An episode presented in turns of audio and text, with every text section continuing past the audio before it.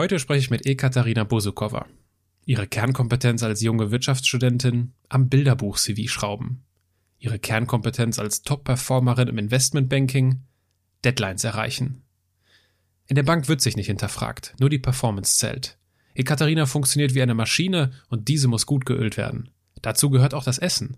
Möglichst gesund, möglichst abwechslungsreich und möglichst lecker.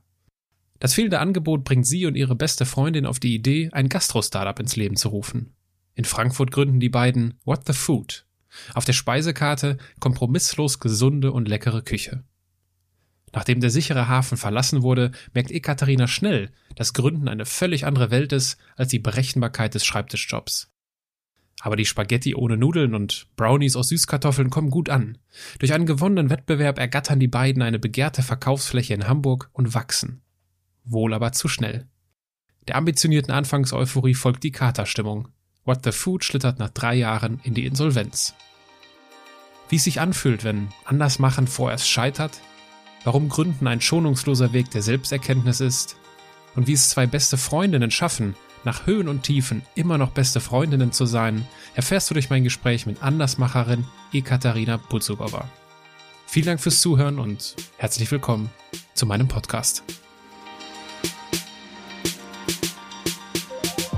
Menschen, die in keine Schublade passen. Geschichten voller biografischer Brüche. Inspiration, um neue Wege zu gehen. Auch Models können Doktor sein. Erfolgsmuster von Andersmachern. Der Podcast mit Wirtschaftswissenschaftler, Model und Berater Dr. Aaron Brückner. Mein Leben ist eigentlich sehr oft dadurch geprägt gewesen, dass ich mir gedacht habe, was ist jetzt das Beste zu tun, ohne mir zu überlegen, was möchtest du eigentlich wirklich machen.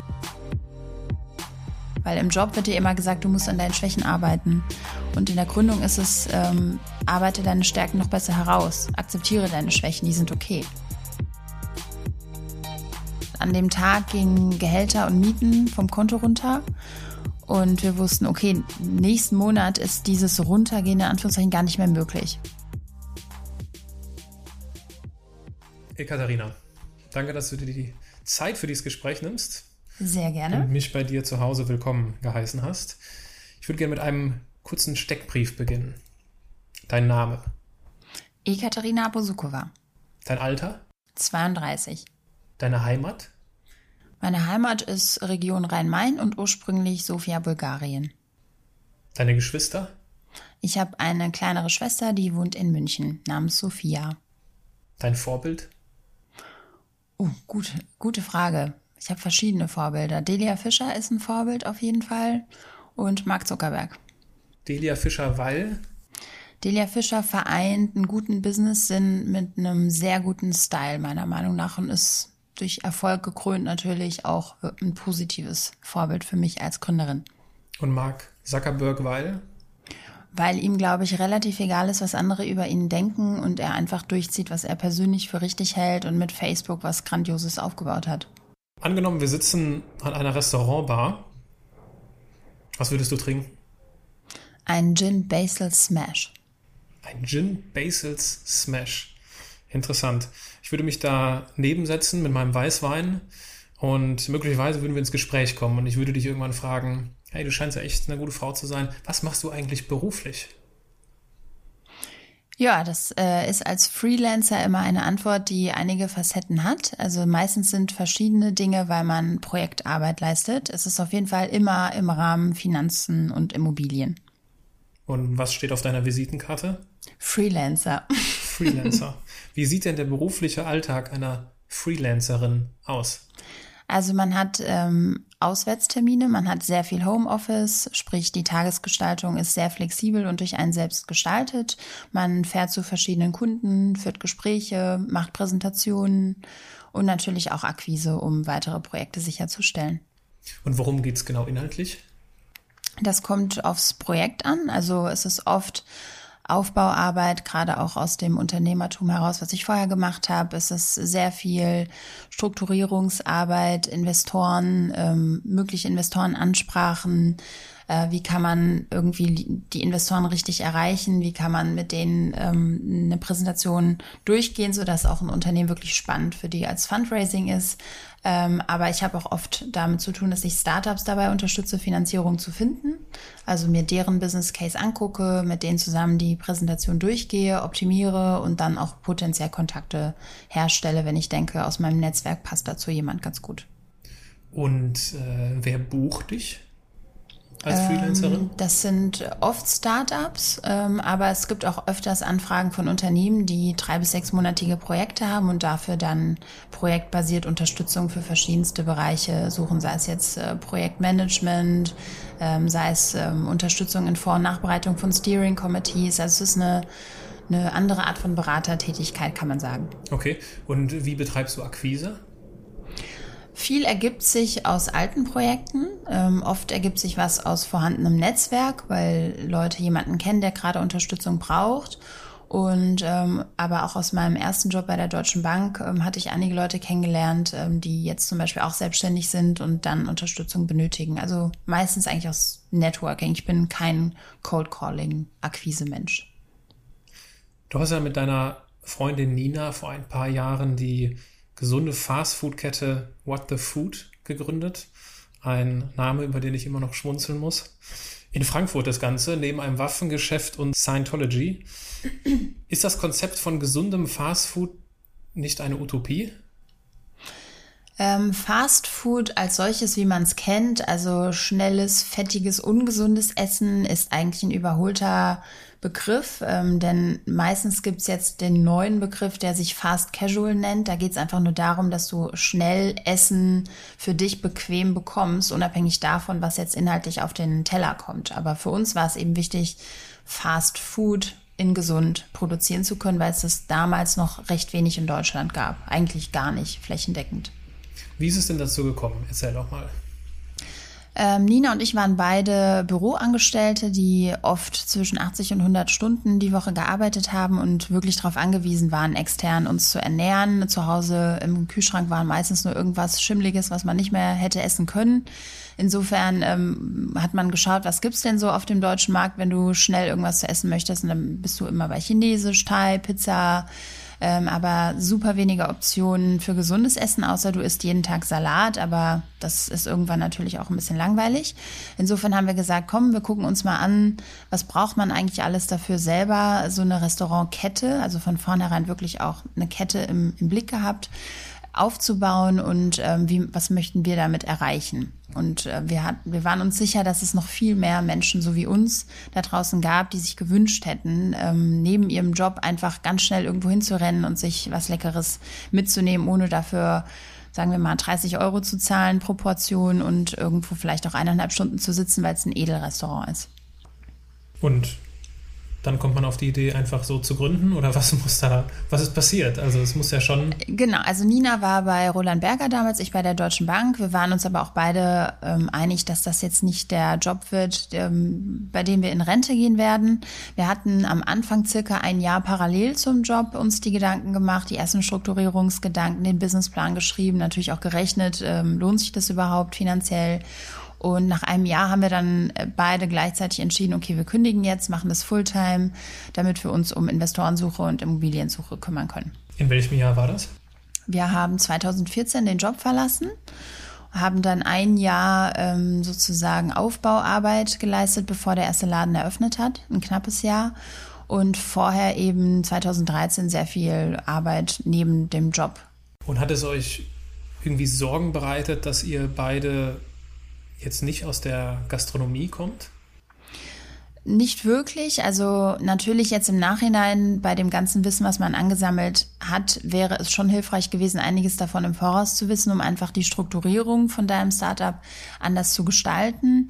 Aber wir dachten uns, die Gastronomie oder generell das Restaurantgeschäft ist schon etwas, was du als Kunde mitbekommst und wir waren uns sicher, Learning by Doing wird hier passen. Also das ist ja kein Atomphysik-Startup gewesen oder irgendwas, wo man wirklich äh, super viel Detailwissen ähm, hätte, hätte brauchen müssen. Und als BWLer hat man meistens eine ganz gute Einschätzung, was ähm, zumindest von der finanziellen und operativen Seite gebraucht wird.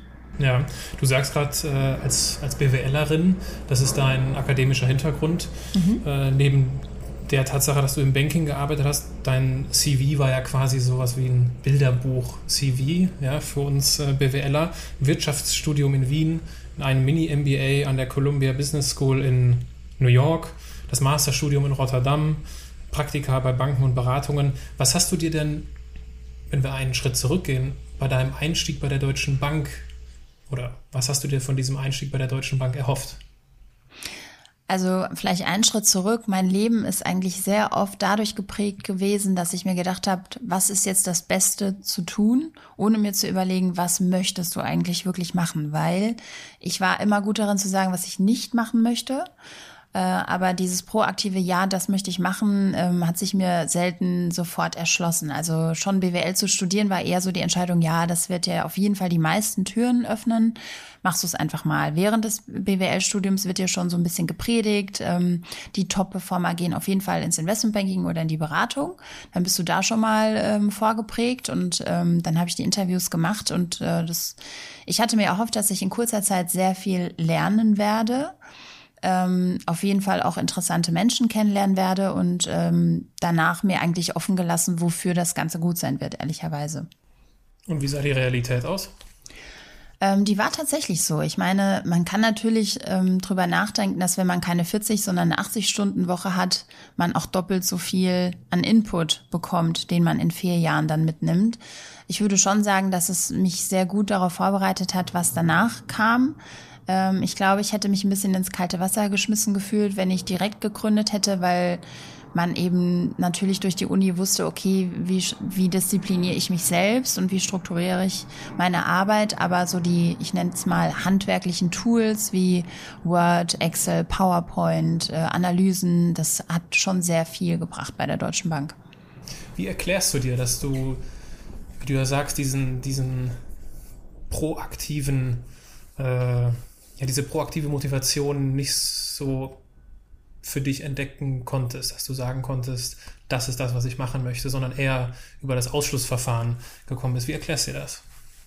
Ich glaube, es ist der Überfluss an Auswahlmöglichkeiten, die es gibt ähm, und auch die Angst davor, die falsche Entscheidung zu treffen und dann doch dazu zu tendieren, den Safe Haven zu nutzen. Das, was würde jeder machen? Wo, wo liege ich auf gar keinen Fall falsch mit? Und spätestens, wenn man selbstständig wird, verabschiedet man sich natürlich ein bisschen von dieser Denke. Aber What the Food war schon ein Schritt, bei dem ich das erste Mal dachte, ja, das will ich auf jeden Fall machen, weil ich komplett dafür brenne. Sonst würde man natürlich auch einen sicheren Job nicht verlassen, wenn man nicht komplett davon überzeugt ist, dass da auch Potenzial dahinter steckt. Wie ist dein Umfeld mit dieser Entscheidung umgegangen, dein Safe Haven zu kündigen? Ähm, unterschiedlich. Also Freunde haben es natürlich komplett unterstützt, weil sie gesagt haben, hey, ja, whatever makes you happy. Familie war natürlich ähm, gerade in Anbetracht der Tatsache, was dann alles äh, an Zeit, Aufwand, auch Kosten in der Ausbildung gesteckt worden sind, ein bisschen ja skeptisch, sage ich mal. Man, es gibt ja diesen Spruch, wer nichts wird, wird wird, ähm, dass man dann sagt, okay, ähm, Bachelor, Master, Investmentbanking, Deutsche Bank, äh, Restaurant aufmachen. Klingt äh, ein wenig wie eine Abstufung. Ähm, aber am Ende hat natürlich dann auch mein Vater, der war derjenige, der am kritischsten dem Ganzen gegenüber stand, gesehen, okay, da steckt sehr viel Arbeit und auch äh, stecken sehr viel Gedanken dahinter, die wir uns gemacht haben, weil er die Präsentationen, die wir für den Businessplan gebaut haben, gesehen hat und, und dann hat er auch realisiert, okay, das, das wird schon nicht so ein kleines Spielchen für ein halbes Jahr, sondern das soll wirklich langfristig funktionieren. Welche Meinung war dir am wichtigsten aus deinem Umfeld? Ehrlich gesagt, in dem Moment die Meinung äh, meiner Geschäftspartnerin Nina, weil wir waren die beiden, die das Ganze letztendlich gemacht haben. Und sobald einer der Gründer von etwas äh, Skepsis zeigt, dann liegt das ganze Projekt unter einem anderen Licht. Äh, wenn dein Umfeld Skepsis zeigt, dann kannst du zumindest für dich selbst die Ausrede finden, naja, sie kennen die ganzen Details nicht. Das ist vielleicht eine Meinung, die jetzt nur auf einem ähm, Teil der Informationen basiert und ähm, deswegen war es uns beiden wichtig, dass wir voll gemeinsam am gleichen Strang ziehen. Nimm uns doch mal mit in deinen früheren Job bei der Deutschen Bank, weil so einfach von heute auf morgen kündigt man ja nicht so einen Job. Was ist da passiert? Gab es irgendwie besonders herausstechende Momente, wo dir klar geworden ist, nee, so möchte ich nicht arbeiten, so möchte ich nicht weiter leben? Was war ausschlaggebend? Meistens ist es ja eine Kombination von Dingen, die einem an einem bestimmten Job nicht gefällt. Der Hauptpunkt, ähm, wo ich gesagt habe, das ist das bin nicht ich, so möchte ich nicht arbeiten, ist, dass man oft fremdbestimmt war. Also wenn eine Entscheidung von einem Kunden gefällt wird, Freitagabends, dass Montag äh, ein bestimmtes Thema besprochen werden muss, dann ist natürlich klar, dass die Analyse dafür von Freitagabend bis Sonntagabend äh, gemacht werden muss. Ähm, und da hast du als Analyst oder Associate nicht die Wahl zu sagen, äh, kann ich nicht, möchte ich nicht, bin ich da, wie auch immer. Ähm, an sich viel zu arbeiten hat mir eigentlich nie, aus, nie was ausgemacht. Ähm, das, das ist für mich vollkommen in Ordnung. So ein 9-to-5-Job war jetzt auch nicht das, was ich mir gewünscht ähm, habe. Aber diese Fremdbestimmtheit und nicht deinen dein Alltag in der Arbeit selbst strukturieren zu können, das, das hat mir schon ähm, gefehlt. Ähm, abgesehen davon, nach vier Jahren hat man irgendwann das Gefühl gehabt, okay, die Tools kann ich jetzt. Ähm, der nächste Schritt wäre eigentlich mehr in Richtung Akquise von Kunden zu gehen, mehr bei Kundenterminen selbst dabei zu sein und proaktiv auch zu sprechen. Ähm, und da war ich mir auch nicht sicher, ob das der richtige Weg dort ist, ob es wirklich das ist, wofür ich brenne, inhaltlich. Ich habe in der zweiten Folge meines Podcasts mit äh, Annie O gesprochen, auch eine frühere Investmentbankerin bei Merrill Lynch in London und äh, heutige DJ im KitKat Club in Berlin. Mhm. Sie hat davon erzählt, dass sie als sie im Investmentbanking dann in London angefangen hatte, von Tag zu Tag weniger Motivation hatte, vor dem PC zu sitzen und irgendwann auch keine finanziellen Begriffe mehr hören konnte. Ging es dir ähnlich? Also die finanziellen Begriffe haben mich eigentlich nie gestört. Grundsätzlich haben mich betriebswirtschaftliche Zusammenhänge ja schon interessiert, ähm, sonst hätte ich auch nicht den Master im gleichen Bereich gemacht. Ähm, das war jetzt weniger das Problem. Natürlich leidet eine Motivation darunter, wenn du das Gefühl hast, du entwickelst dich weder persönlich noch inhaltlich stark weiter. Das war in den ersten ein, zwei Jahren auf jeden Fall der Fall und das bringt auch dich dazu, dass du dich immer wieder neu motivieren kannst, auch wenn mal eine 120-Stunden-Woche da auf der Uhr steht. Ähm, also ich glaube, ich bin auch kein Mensch, der an Motivation mangelt. Ähm, ich bin ein Mensch, der sehr effizient und schnell arbeiten kann, wenn es Deadlines gibt und die auch näher rücken. Davor drücke ich mich davor. Und beim Banking hast du eben Projektgeschäft. Das heißt, du hast eigentlich ständig Deadlines. Und dadurch, dass ich durch Deadlines motiviert werde, hatte ich eigentlich immer Motivation. Was hat denn, also es gibt ja zwei so Bereiche der Motivation. Einmal, wenn wir, wenn der Schmerz zu groß wird im Job, dass wir sagen, okay, ich muss was ändern. Oder wenn sozusagen das potenzielle Glück, irgendwie eine zündende Geschäftsidee uns plötzlich einfällt, dass das überwiegt. Also dass wir sozusagen nach höherem dann streben. Wie war das bei dir? War der Schmerz das Ausschlaggebende oder dieses Gefühl, nee, ich, ich kann noch mehr, ich habe hier ein, ein, gutes Geschäftsmodell entwickelt? 100 Prozent letzteres. Also okay. es war 100 Prozent der Fall, dass man gedacht hat, hey, ich habe hier was gefunden zusammen mit Nina, ähm, womit ich mir erstens vorstellen kann, vielleicht sogar mein ganzes Leben äh, zu verbringen, weil das Thema einfach spannend ist und man sich damit identifizieren kann. Äh, und auf der anderen Seite aber auch die Art äh, von Arbeit zu finden, wie man sie sich eben wünscht, selbstbestimmt, ähm, komplett auf dich oder auch deinen Partner nur eingestellt, aber nicht in, in einem kleinen ähm, ein kleines Zahnrad in einem großen Corporate-Rad zu sein. Ja, das war der Hauptgrund. Erzähl uns doch von dem Moment, wo du gekündigt hast. Wie hat deine Chefin oder dein Chef reagiert? Ähm, es war keine Standardsituation, weil ich hatte meinem Chef ähm, sehr frühzeitig Bescheid gesagt, dass es dazu kommen wird. Also ich habe nicht ähm, praktisch per Kündigungsfrist gekündigt, sondern habe einfach nur schon mal vorgewarnt. Ähm, ich weiß noch nicht genau, aber ich werde innerhalb der nächsten sechs Monate das Unternehmen verlassen. Ähm, natürlich hat ihn das nicht gefreut und ähm, er hat versucht, einen Zwischenweg zu finden und mich ein bisschen länger zu halten, indem er mir eine Freigabe von 20 Prozent gegeben hat, etwas anderes während des Jobs zu tun, was ich ähm, wirklich gewertschätzt habe. Das hat auch dazu geführt, dass ich dann äh, neun Monate länger noch da war anstelle der ähm, angekündigten sechs, ähm, weil ich eben keine Angst haben musste, wenn jemand mal auf meinen Screen guckt und äh, da ist eine ganz andere Präsentation oder viel zu fröhlich äh, fürs Investmentbanking, ähm, dass man da eben keine Angst haben musste, ähm, ständig was verheimlichen zu müssen.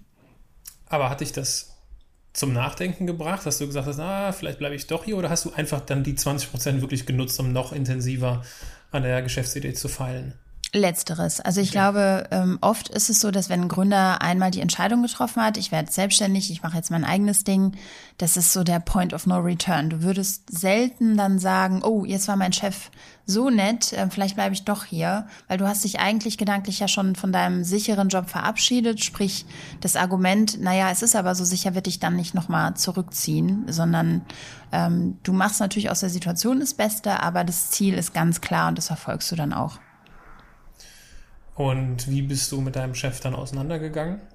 Sehr freundlich. Also ich könnte mir sogar vorstellen, dass nach What the Food, wenn ich ähm, zurück in die Abteilung gewollt hätte, dass es möglich gewesen wäre. Natürlich mit einem Karriereeinschnitt, weil man die vier Jahre What the Food nicht eins zu eins als Investmentbanking Berufserfahrung übertragen kann. Ähm, aber das war gar kein Streit. Also alles sehr positiv. Dann lass uns über What the Food sprechen. Mhm. Warum denn Nina als Geschäftspartnerin? Das ist lustig, weil die Frage kann man im Nachhinein meistens noch viel besser beantworten als im Voraus, weil das Voraus war, wir kannten uns sehr gut, dadurch, dass wir ein gemeinsames Auslandssemester in Wien verbracht haben und äh, ohne es zu wissen, eine Wohnung hatten, in der die Betten in einem Raum waren. Sprich, also man war gefühlt 24-7 zusammen mit allen Macken, die eine Person eben hat und die man auch mitbekommt ähm, so dass wir sehr informiert gemeinsam gegründet haben. Wir wussten ganz genau, auf was man sich einlässt. Wir waren ähm, sechs Jahre lang beste Freundinnen schon vorher, sprich man hat einander vertraut, man kannte die Stärken und Schwächen, ähm, man wusste auch beruflich, dass ähm, die Person wirklich was drauf hat. Insofern gab es keinen einzigen Grund, der irgendeinen Zweifel gelassen hat, ähm, ob das passt oder nicht. Inwiefern habt ihr euch ergänzt? äh, über die Zeit hinweg immer mehr, weil am Anfang, wenn man unsere Lebensläufe nebeneinander gelegt hätte, würde man denken, okay, das ist einfach die gleiche Person, nur der eine macht Investmentbanking, der andere Beratung. Aber ähm, wir haben sehr komplementäre Stärken, Schwächenprofile. Also Nina ist ein sehr genauer Mensch, super organisiert, ähm, die auch sehr gut darin ist, ähm, ein Projekt eben zu strukturieren und dann äh, gut zu sagen, so hierfür brauchen wir das, das, das. Und ich bin eher so der outgoing Mensch, der gern Termine macht, ähm, praktisch die Informationen einholt, das drumherum sich eben zusammenbaut, äh, so dass eben gemeinsam alles abgedeckt ist. Also der Execution versus der Structuring Mensch kann man eigentlich sagen. Wir sind beide jetzt nicht die emotionalen Typen, also das war jetzt weniger ein Problem, dass, dass beide eher rational orientiert sind. Ähm, klar gibt es trotzdem mal Reibereien oder auch größere Streitereien. Ich glaube, es gibt kein Gründerteam, das sagen würde, wir haben uns noch nie gestritten. Ähm, aber ja, also wir sind von der Person her einfach so unterschiedlich, dass man gemerkt hat, ich bin froh, dass ich die andere Person habe und man hört auf, wie damals noch im Studium oder im Job sich als Wettbewerber zu sehen, sondern ist froh darüber, dass man eben jemanden hat, der das abdeckt, was man selbst nicht so gut kann. Weil im Job wird dir immer gesagt, du musst an deinen Schwächen arbeiten. Und in der Gründung ist es, ähm, arbeite deine Stärken noch besser heraus, akzeptiere deine Schwächen, die sind okay. Und das war eine ganz erfrischende neue Art zu denken. Gibt es etwas, worauf du, wenn du so auf die auf das ergänzende Fähigkeitenprofil deiner früheren Geschäftspartnerin blickst, äh, worauf du so ein bisschen neidisch bist? Äh, ja, ich bin ein sehr vergesslicher Mensch und sie erinnert sich an jedes Detail, also sowohl beruflich als auch privat. Es ist ein unfassbares Gedächtnis, was sie hat. Und ähm, das war schon was, wo ich gedacht habe, das hätte ich auch gern. Also einfach weniger vergesslich sein. Okay. Ja, dann ging es los. Ich hatte es eingangs ja gesagt, neben dem Waffengeschäft und Scientology. Was habt ihr denn anders gemacht als andere Gastroangebote? Also dadurch, dass wir nicht Gastronomen waren, sondern BWLer, war, glaube ich, sowieso die gesamte Herangehensweise unüblich für einen Gastronomen. Wir haben ja erst mal monatelang einen Businessplan geschrieben, dann eine Finanzierung gesucht, mit der Finanzierung die Immobilie gesucht. Also sehr strukturiert diese Aufbauphase bis zur Eröffnung ähm, ja, sind wir gegangen. Und ähm, bei der Eröffnung selbst glaube ich, ist jeder Gastronom gleich. Also du, da herrscht komplette Überforderung. Ein Team muss sich ja erstmal einspielen.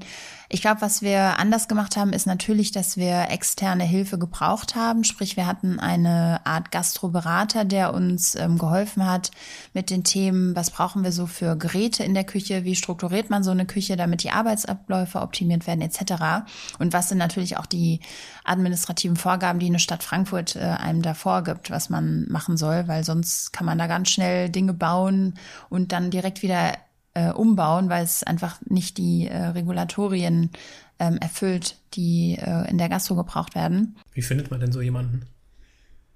Ich glaube, wir hatten irgendwo in Frankfurt eine Veranstaltung gesehen, wo unser Berater vorkam und dann waren wir auf seiner Seite und haben gesehen, äh, dass er auch Gastroberatung anbietet und hatten ihn einfach per Xing angeschrieben, auch natürlich mit dem Konzept, was wir machen wollen und er fand es von Anfang an super spannend. Wir haben uns ein paar Mal getroffen, es hat auch persönlich ganz gut funktioniert und ja, so hat sich's ergeben. Im Nachhinein ist es natürlich schwierig, den genau richtigen Berater für dich zu finden, weil er war sehr stark in der Haute Cuisine, Sterneküche und wenn du das äh, einer fast Casual Gastronomie gegenüberstellst, ähm, ist es oft schon ein anderes Arbeiten. Also wie richte ich einen Teller an, ähm, was für ein Team-Setup brauche ich in der Küche, brauche ich überhaupt Köche oder reichen Küchenhilfen? Das sind schon Dinge, die sich eben erst ähm, innerhalb der Arbeitsabläufe ergeben haben bei uns und wir auch einiges auch geändert haben. Okay. Ich hatte dich unterbrochen. Du warst am Erzählen davon, was ihr als Gastro-Angebot anders gemacht habt. Ja, also ich glaube, was wir auf jeden Fall anders gemacht haben, sonst hätten wir es nicht gegründet, ist das Angebot an sich. Also die Speisen, äh, die wir uns ausgedacht haben.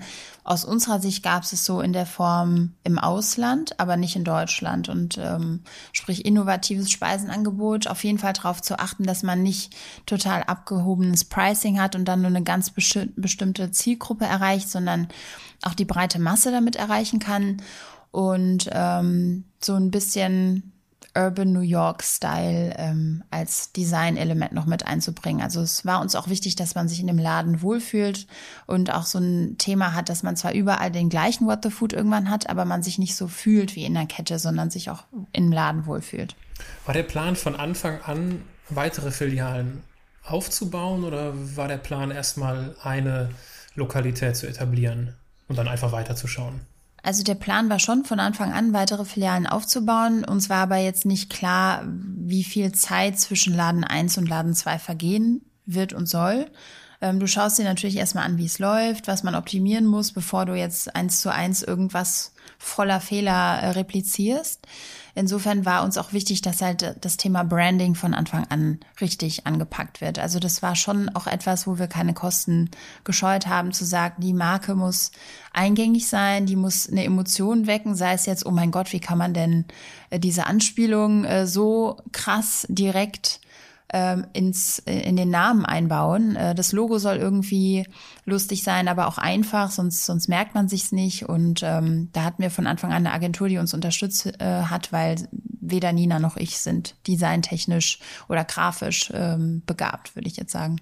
Und so jemanden mit ins Boot zu holen, war keine Option? Weil ich meine, das sind ja alles horrende Kosten. Ne? Ein Gastroberater, dann noch eine Werbeagentur direkt dabei. Das ist schon ein sehr komfortables und luxuriöses Gründen. Ist das nicht alles viel zu teuer?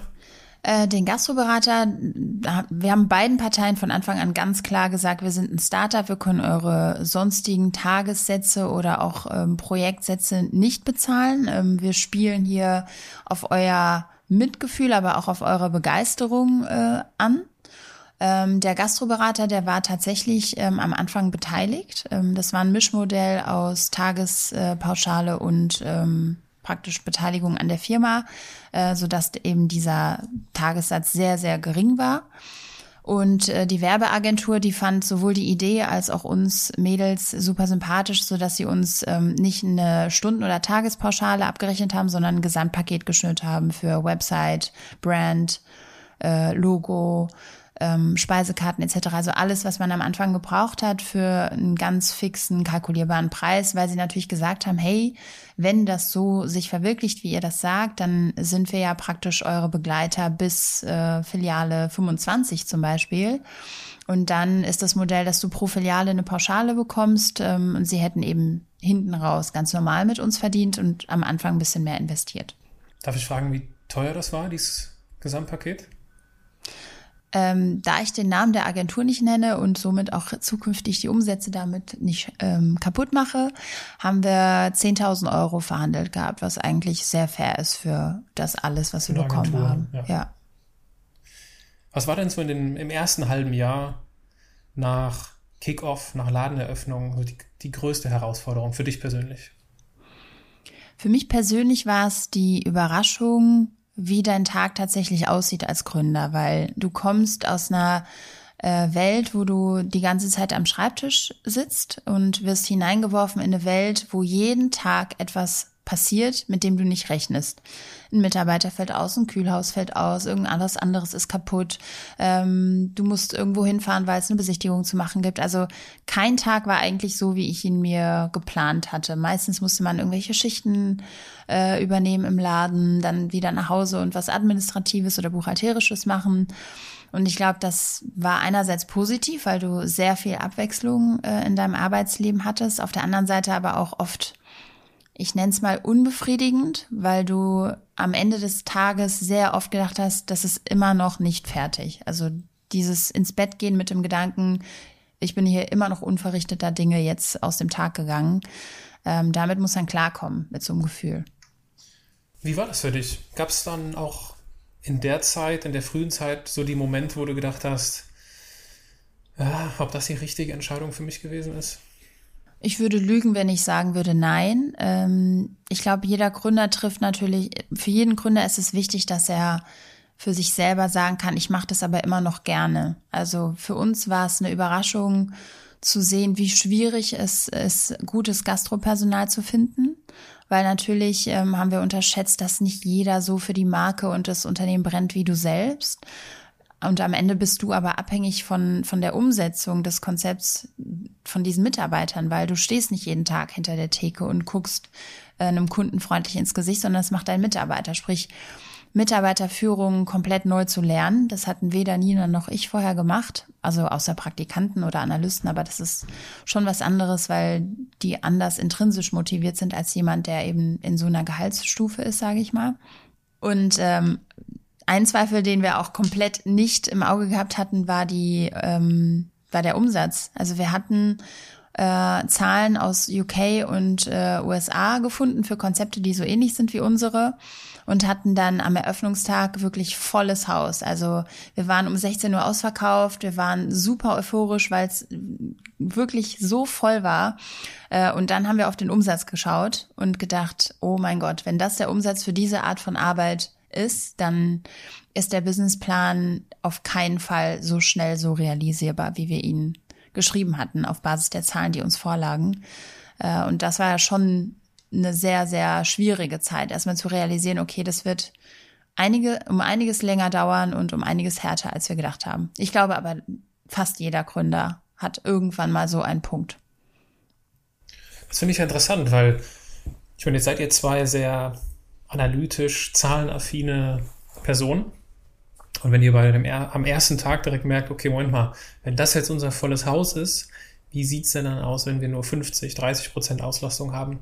Die Schlussfolgerung dann daraus, okay, es dauert alles etwas länger, ähm, hätte ja auch sein können, äh, Moment, das funktioniert ja alles gar nicht, was wir machen. Das Geschäftsmodell funktioniert nicht, so wie wir es ja auch irgendwie berechnet haben. Oder was habt ihr euch da gedacht?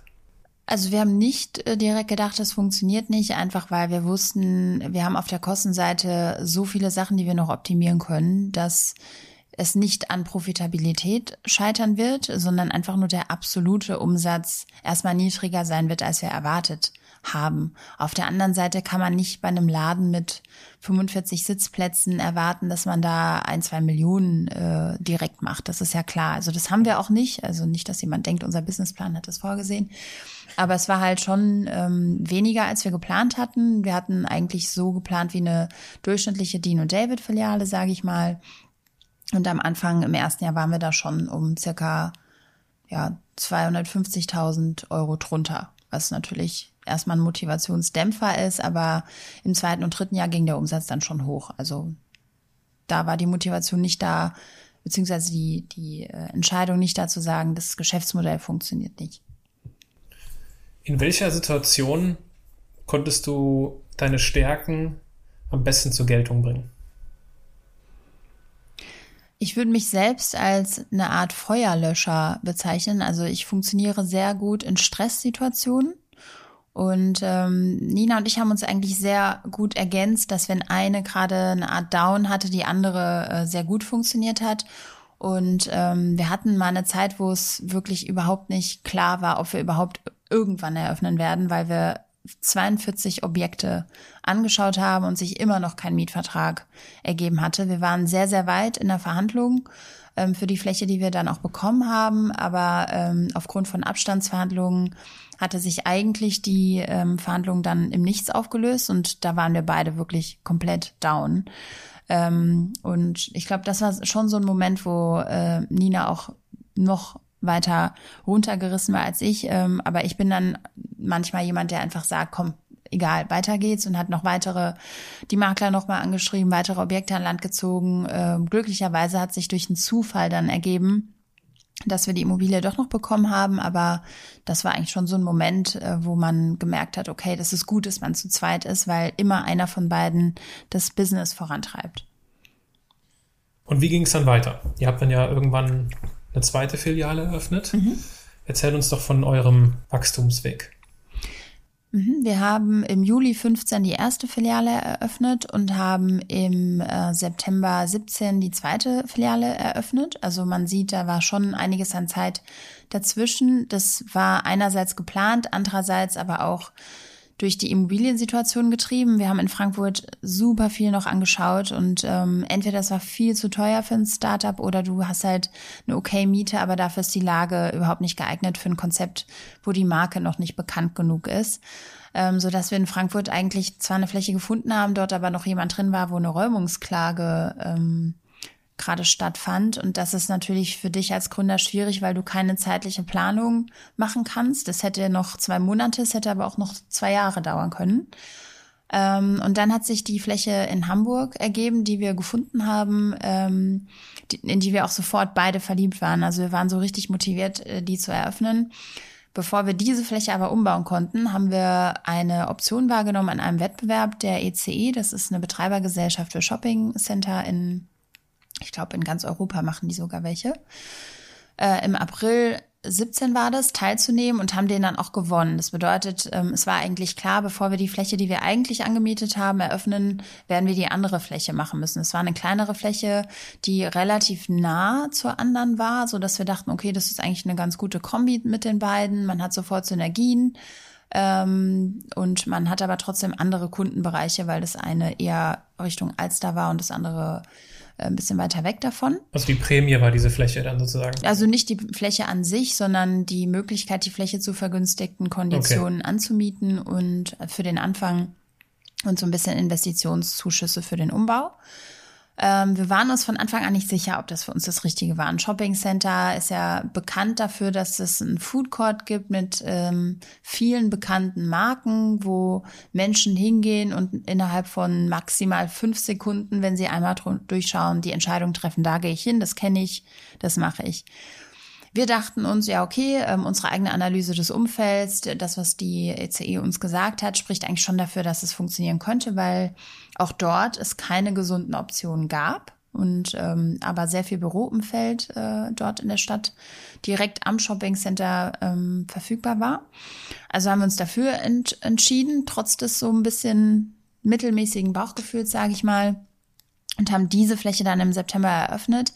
Das Problem war nämlich folgendes. Im Februar des Jahres äh, 2017 hatten wir eine Finanzierungsrunde, wo weniger als 24 Stunden vorher der Hauptinvestor abgesprungen ist, sprich mit einem unterzeichneten Mietvertrag für die andere Fläche und eben danach der gewonnenen Fläche war uns durchaus bewusst, okay, es ist ein unternehmerisches Risiko, dass wenn wir diesen verlorenen Betrag nicht wieder reinholen, wir in ganz schön finanzielle Probleme kommen. Dadurch, dass die anderen zwei Finanzierungsrunden aber innerhalb von maximal zwei Monaten immer durch waren, waren wir da optimistisch, dass wir das auf jeden Fall hinkriegen. Das war eigentlich so der Punkt, ähm, wo wir uns überschätzt haben. Also wir haben innerhalb von ja so sechs Monaten über 30 Investorengespräche geführt und es waren auch nie direkte Absagen. Es war meistens, ich möchte erstmal sehen, wie der Laden läuft und danach könnt ihr äh, nochmal auf mich mhm. zukommen und danach einsteigen. Das, das heißt, das Momentum, was man vorher hatte, war irgendwie weg.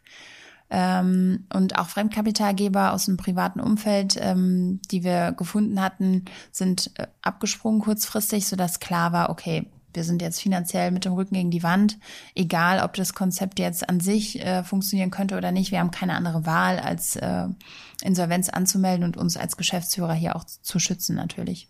Hattet ihr von Anfang an Investoren dabei? Ja, also wir haben natürlich auch eigenes Geld äh, in die Firma gesteckt. Wir wussten aber, mindestens ein Jahr werden wir keinen Cent Gehalt verdienen. Sprich, das, was man angespart hatte durch seinen Job, war eher so für die eigene ähm, Finanzierung nötig und die Investoren hatten ähm, praktisch den, den großen Anteil an dem ersten Aufbau der Fläche, an den Brandingkosten etc., also dem ganzen Setup eigentlich. Waren das Privatpersonen oder waren das äh, Firmen, die sich da beteiligt haben? Beides, also Privatpersonen, die Firmen haben und sich mit dieser Firma an anderen Food-Startups beteiligen. Also es waren schon Investoren, die ähm, auch einige Investments schon gemacht haben. Also keine Friends and Family, äh, sondern Business Angels, die im Food-Bereich schon aktiv sind und waren, weil wir uns ähm, auch gedacht haben, es macht mit Sicherheit Sinn, dass man in einem Netzwerk von anderen Food-Startups sich auch befindet und dort sich auch besser austauschen kann über mögliche Probleme und dazugehörige Lösungen. Wo, wo war das? Wart ihr dort zusammen, als ihr gemerkt habt, okay, wir kommen, wir müssen tatsächlich jetzt äh, Insolvenz anmelden? Wie, wie beschreibt doch mal diesen Moment? Ja, an den erinnere ich mich noch sehr genau, äh, weil wir unsere zweite Fläche in Hamburg wenige Wochen erst eröffnet hatten. Und ähm, ich glaube sogar eine Woche nur. Und an dem Tag gingen Gehälter und Mieten vom Konto runter. Und wir wussten, okay, nächsten Monat ist dieses Runtergehen in Anführungszeichen gar nicht mehr möglich, weil dann ist es schon unter Null keiner von uns ähm, hatte eine Idee, wie man jetzt innerhalb von vier Wochen die Situation noch kitten sollte. Und wir standen in unserem Laden, weil wir da auch noch Schichten natürlich gemacht haben, um das Personal einzulernen, äh, vor der Hintertür, wo die Lieferanten sonst die, die Waren reinbringen und ähm, haben uns angeguckt und gewusst, das war es jetzt erstmal. Das, das hieß natürlich nicht, es, es war es komplett, weil man hätte innerhalb der Insolvenz noch entscheiden können, okay, ähm, wir werden es äh, sanieren oder den Einladen wieder schließen und mit dem Frankfurter weitermachen, das Konzept verkaufen, was auch immer. Also es war nicht klar, wie es weitergeht, aber es war klar, okay, alleine kommen wir jetzt so erstmal nicht raus. Was geht einem da durch den Kopf? Du hast dich eben als sehr rational, weniger als emotional äh, beschrieben. Was macht das mit, oder was hat das mit dir gemacht?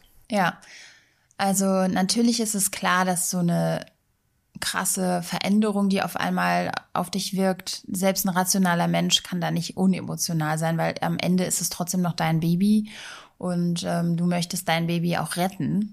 Äh, und wenn du realisierst, du schaffst es einfach nicht, dann übermannt dich natürlich erstmal eine, eine Art von Trauer, aber auch Enttäuschung, eine persönliche Enttäuschung über dich selbst. Ähm, das haben wir dann auch zugelassen. Also du, du kannst gar nicht sagen, so, ich schalte das jetzt alles ab, egal, irgendwie geht's weiter. Das ist etwas, was dir noch nie passiert ist in deinem Leben. Du warst irgendwie immer bisher erfolgreich und wusstest, okay, je mehr ich in was reinstecke an Arbeit, desto besser wird auch das Resultat für mich persönlich sein. Und Gründen ist eben nicht so. Du hast keine Garantie für die Korrelation zwischen Input und Output. Und das war der Punkt, an dem wir das eiskalt erfahren haben. Ähm, bei dem man natürlich auch gemeinsam traurig ist. Es war ein Punkt, bei dem wir beide einen Down hatten. Das geht gar nicht anders. Aber es war auch ein Punkt, wo man nach weniger als 24 Stunden gedacht hat, okay, das haben wir jetzt realisiert. Es ist einfach auf gut Deutsch gesagt scheiße.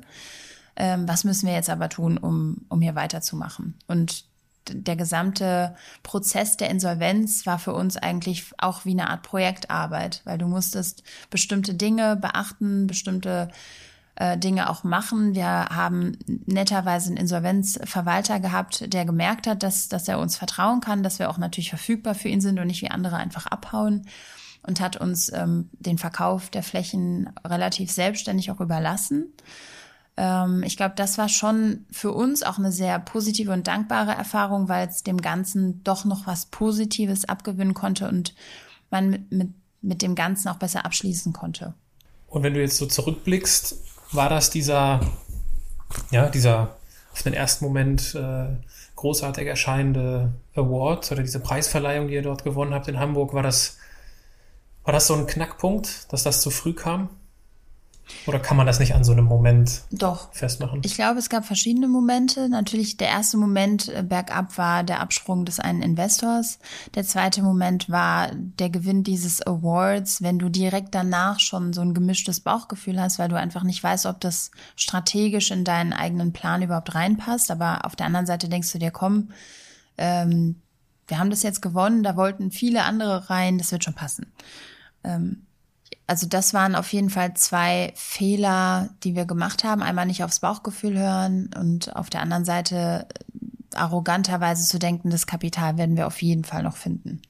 Aber manchmal ist es so als Unternehmer. Du musst Entscheidungen unter Unsicherheit und auch risikobehaftet treffen. Und manchmal geht's gut und manchmal geht's nicht gut. Also Unternehmertum hat oft mit Timing, mit Glück äh, zu tun.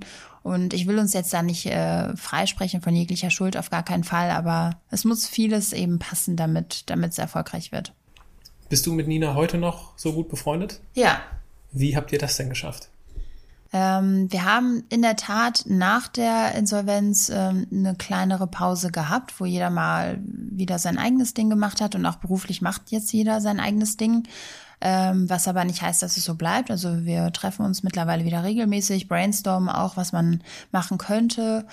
Aber ich glaube, es ist super wichtig, wenn man ähm, niemals der anderen Person etwas vorwerfen kann, was sie zum Beispiel einem verschwiegen hat oder es gab keinen Betrug, es gab keine Enttäuschung über die andere Person, was sie getan hat. Es war ganz klar, entweder ist es gar nicht unsere Schuld oder es ist unser beider Schuld. Und auf dieser Basis ein Unternehmen begraben zu müssen, ist relativ in Anführungszeichen gesund für die Beziehung zwischen den beiden Personen, weil man auch dann bei der Abwicklung am gleichen Strang zieht. Und wir wussten ja, wir können uns immer noch vertrauen, wir können uns immer noch aufeinander verlassen und wir sind gerade auch in der Situation als Freundin füreinander da. Äh, und das hat das Ganze gerettet. Ihr seid ja bei den Fuck-Up Nights aufgetreten. Das ist eine Veranstaltung mhm. für denjenigen, der es nicht kennt, wo ja gescheiterte Gründer von ihren äh, Geschichten berichten, um anderen, weiß ich nicht, die Angst zu nehmen, Mut zu machen, vielleicht eins von beidem. Ähm, und dort habt ihr erzählt, Zitat, Gründertraum verloren, Kontostand verloren und selbst gefunden. Was hast du persönlich denn bei dir selbst gefunden durch die unternehmerische Zeit? Du lernst dich sehr ähm, du lernst dich während dieser Zeit der Gründung selbst sehr, sehr gut kennen. Du weißt ganz genau, was du kannst und was du nicht kannst und du lernst es vor allem zu akzeptieren, weil vorher hatte ich persönlich immer große Schwierigkeiten damit, Schwächen zu akzeptieren. Und ähm, du, du findest einfach einen Weg zu dir selbst, weil du eben akzeptierst, was du bist und eben auch, was du nicht bist. Und ich glaube, Gründung ist ein sehr schonungsloser Weg ähm, zu dir selbst, weil eben durch Situationen und äh, auch durch jeden Tag andere Situationen du immer wieder gefordert wirst und äh, sich so eben oder so an den Tag kommt, was du bist. Vorher lernst du das gar nicht so richtig kennen, weil du eigentlich ein bisschen wie eine Maschine bist, die einfach funktioniert, die Dinge abarbeitet oder auch anderen zuarbeitet. Du hinterfragst dich aber nie, sondern du willst einfach nur dein Bestes geben in dem, was du tust ähm, weiß aber eigentlich nicht so genau, wer du bist und was du kannst. Und dafür war das ein sehr guter, wenn auch harter Weg. Christian Lindner, der Bundesvorsitzende der FDP, hat einmal, hat ja früher auch mal gegründet und ist gescheitert vor seiner Politikkarriere. Er hat einmal gesagt, Zitat, wenn man einmal ein Projekt in den Sand gesetzt hat, dann ist man schnell der Versager oder sogar der Kriminelle. Zitat Ende. Wie ging es dir mit der Insolvenz? Ich glaube, ein Versager zu sein hat immer zwei Aspekte. Der eine ist, ähm, wie siehst du dich selbst? Und der andere ist, wie sehen dich andere? Und Deutschland ist ja schon ein bisschen verschrien, dass etwas nicht zu schaffen oder an etwas zu scheitern eher negativ gesehen wird und man schnell als Versager dasteht. Ich glaube, für uns war es ein bisschen anders, ähm, weil wir in, in dieser negativen Zeit der Insolvenz trotzdem sehr viele positive Dinge erreichen konnten und für uns selbst zumindest dann, also Aspekt eins positiv abschließen konnten, weil wir sagen konnten, wir wissen, was wir falsch gemacht haben und was wir nicht mehr falsch machen würden. Wahrscheinlich würden wir im Nachhinein unter diesen Voraussetzungen aber irgendwie trotzdem diese Entscheidung wieder treffen. Sprich, du kannst dir selbst irgendwie nicht ewig böse sein, was du damals getan hast. Und auf der anderen Seite, Aspekt zwei, das äußere Umfeld hat ganz anders reagiert, als wir es erwartet hatten. Es kam Hilfe, äh, Vorschläge von Seiten, wo man es überhaupt nicht äh, erwartet hatte. Teilweise haben Lieferanten gefragt, ob sie bei uns einsteigen sollen, um das Konzept zu retten. Oder es haben äh, Geschäftspartner uns Jobs vorgeschlagen, ähm, weil sie gesagt haben, wir kennen euch jetzt, wie ihr arbeitet, ähm, ihr könnt gerne zu uns ins Unternehmen kommen. Und ich glaube, in dem Moment, wenn du jemanden proaktiv anrufst, um ihm zu sagen, dass du vielleicht seine Rechnung nicht bezahlen kannst, ähm, erwartest du als allerletztes ein Jobangebot. Äh, aber in der Gastro war es tatsächlich so, dass viele dieses proaktive Handeln super gewertschätzt haben, weil es eigentlich gar nicht Usus ist. Also in der Gastro ist es oft so, dass ein Unternehmen erst merkt, dass äh, ein Geschäftspartner insolvent ist, wenn irgendwie nach zwölf Monaten die Rechnung nicht bezahlt ist und die Person aber auch einfach nicht mehr erreichbar ist. Mhm. Ähm, und das war eigentlich schon sehr schön zu sehen. Natürlich Freunde und Familie erwartet man, dass sie für einen da sind, waren sie auch. Und das weiß man absolut zu schätzen, weil es mit Sicherheit keine einfache Phase ähm, ist. Äh, aber gerade aus solchen Ecken Unterstützung zu erfahren, ähm, war überraschend und wirklich schön. Wenn du jetzt so auf deine Erfahrung schaust, wie viel Prozent Talent und wie viel Prozent Training stecken in einem erfolgreichen Unternehmer oder einer erfolgreichen Unternehmerin? Das ist echt äh, eine sehr gute Frage. Ich glaube, ein Unternehmer lernt fürs Leben die ganze Zeit. Du hörst ja nie auf. Sprich, Training hast du eigentlich immer, immer weiter. Ich würde sagen, Talent sind maximal 10, 20 Prozent und der Rest ist äh, Training und auch Motivation und Selbstdisziplin, weil es muss eine Kombination von Dingen sein, die ein Unternehmer hat. Also wenn jemand Talent hat, aber kein Fleiß und keine Motivation, dann hilft ihm das gar nichts. Wenn jemand ein bisschen weniger Talent hat, aber dafür kein Problem damit hat, nachts bis um drei Uhr sich Sachen reinzupfeifen, sich einzulesen und das wirklich zu lernen, dann kann Person zwei wesentlich erfolgreicher sein als Person eins. Also ich glaube, Training ist nicht zu unterschätzen äh, in, in der Gründung. Du, du musst ständig lernen. Würdest du dich als erfolgreichen Menschen bezeichnen? Das ist eine gemeine Frage. Gerade nach dem, was jetzt so alles passiert ist. Ich glaube, ähm, es gibt einen Graphen, den haben wir in der Fuck Up Night Präsentation benutzt, der, der beschreibt es ganz gut. Erfolg ist keine gerade Linie. Erfolg ähm, erfolgt in Zickzack-Sprüngen und eben auch Abschwüngen.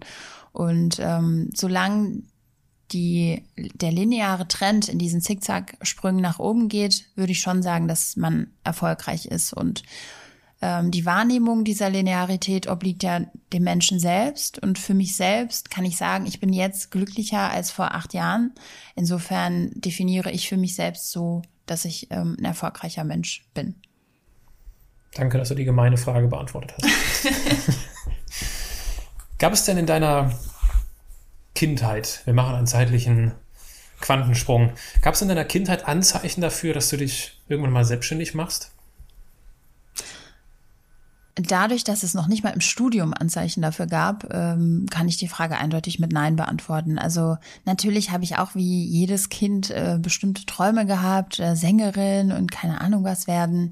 Irgendwann, äh, wenn man so ein bisschen rationaler über Berufswünsche nachdenkt, ähm, da war es immer noch irgendwas, was wie wie Steward ist oder so, aber ähm, nie Unternehmerin. Also ich habe auch als Jugendliche, sage ich mal, jetzt nicht ähm, äh, in der Welt bin ich nicht rumgelaufen und habe ständig Probleme gesehen, für die ich gerne Lösungen äh, erarbeiten wollte. Also es gibt ja zwei Arten von Gründer. Die einen sind die, die einfach gründen wollen und dann äh, sich Ideen suchen und es machen. Und die anderen sind die, die eine Idee haben und deswegen es verwirklichen möchten. Und ich war auf jeden Fall letzteres. Also wenn, wenn eine Idee da ist, dann bin ich motiviert, sie auch umzusetzen, aber ich, ich wäre jetzt nicht unbedingt äh, auf Teufel komm raus Unternehmerin geworden.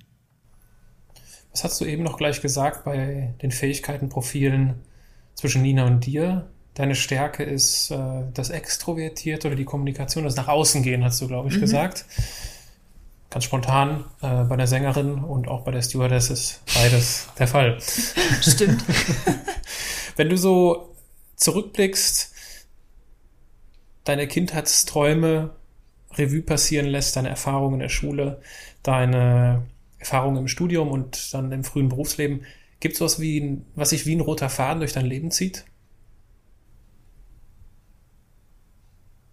Erfrischenderweise und auch positiverweise würde ich sagen, nein. Das Einzige, was sich als roter Faden durchzieht, sind natürlich Freunde und Familie. Ähm, ich glaube, ohne die wäre ein Leben auch einfach nicht lebenswert. Also dieser rote Faden, hoffe ich, zieht sich durch jedermanns Leben. Aber ansonsten finde ich, ist das Leben lebenswert, wenn es auch mal keinen roten Faden hat. Früher war es schlecht, wenn du irgendwie deinen Lebenslauf nicht geradlinig erklären konntest und irgendwelche Sprünge hattest oder mal eine Lücke oder was auch immer. Heute wirst du teilweise von McKinsey gefragt, äh, warum du nicht ein Jahr Pause gemacht hast, um mal in Südafrika von der Brücke zu springen oder ich weiß nicht was zu machen. Also ich glaube, es hat sich gesellschaftlich verändert, was von jemandem erwartet wird, wie das Leben aussehen soll. Es erwartet auch niemand mehr, dass du 40 Jahre im gleichen Unternehmen bist. Und das finde ich persönlich auch gut so. Ich, ich brauche den roten Faden, zumindest beruflich nicht. Was würdest du einer jungen Frau raten, die so wie du Top-Performerin ist im Studium und äh, ein Bilderbuch-CV vorzuweisen hat und ins Investmentbanking gehen möchte? Ich persönlich bereue den Schritt nicht, weil man wirklich sehr viel lernt und ähm, das Handwerkzeug bekommt, andere Dinge danach zu tun. Ähm, ich würde auch jedem, der auf etwas Lust hat, Lust hat raten, das auszuprobieren. Ähm, es gibt keinen Grund, es nicht zu tun. Ich muss auch persönlich jetzt sagen, ich hatte nicht die typische Investmentbanking-Erfahrung, dass es ein äh, drogennehmender Haufen von Verrückten ist. Gibt's mit Sicherheit auch, aber ähm, wenn jemand dazu Lust hat, dann soll er es auf jeden Fall machen. Mit Blick auf den Abschluss des Gesprächs habe ich zwei ganz besondere Rubriken für dich. Das sind einmal die Halbsätze. Ich beginne einen Satz mhm. und du darfst ihn spontan beenden. Probleme löse ich, indem ich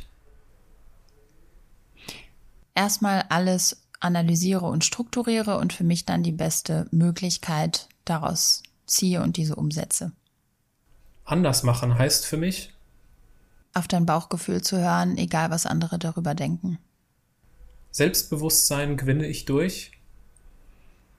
Mm, meine Freunde und meinen Freund, sowie meine Familie, aber auch durch das, was man leistet und wofür man dann positives Feedback bekommt. Ich müsste mal. das Klo ist links hinten. der ist naheliegend, der Gag. Das ich weiß, tut mir leid. Ich hoffe, ich hoffe nicht, dass alle anderen äh, den gleichen. Nein, bisher nur eine Person. Oh. Überraschenderweise. Okay, das, du hast gedacht, das kommt öfter vor. Ich müsste mal äh, nach Neuseeland reisen. Was hält dich davon ab? Äh, dass ich bisher nur woanders hingereist bin. Also das wird auf jeden Fall noch kommen. Kommen wir zur letzten Rubrik. Das sind die Assoziationen. Jetzt wird es noch kürzer. Ich schmeiß dir einfach einen Begriff zu und du kannst kurz antworten, lang antworten was auch immer dir da mhm. auf dem Herzen liegt. Startup. Selbstverwirklichung. Bauchgefühl. Mm, ein Geschenk Gottes. Lieblingsfood. Acai Bowl. Was für ein Ding? Acai Bowl. Was ist genau, was ist das? Eine Acai-Frucht ist eine Beere aus Südamerika, die ähm, ganz, einen ganz hohen Anteil an Antioxidantien erhält. Und eine Acai-Bowl ist ein, äh, eine Mischung, eine kalte Fruchtbowl, die mit Acai, Banane und Milch als Masse praktisch unten hat und Toppings wie Granola, Kokosflocken, Obst. Super lecker. Also eine Mischung aus Smoothie und Müsli. Ja, kann man sagen. Okay. Eine Smoothie Bowl ist es. Smoothie Bowl. Die letzte Assoziation, Inspiration. Inspiration ist für mich immer eine Mischung aus verschiedensten Persönlichkeiten, niemals nur eine, und sich daraus das Beste für sich ziehen. Liebe Ekaterina, in diesem Podcast geht es um die Erfolgsmuster von Andersmachern. Gibt es etwas, was du unseren Zuhörern abschließend mit auf den Weg geben möchtest? Ähm, ja, geht euren eigenen Weg, habt keine Angst davor, ähm, denn am Ende wird alles gut und ist es nicht gut, ist es nicht das Ende. Ein schönes Schlusswort. Ich danke dir für deine Zeit, für deine Gastfreundschaft und bis bald. Bis bald. Danke für das Interview.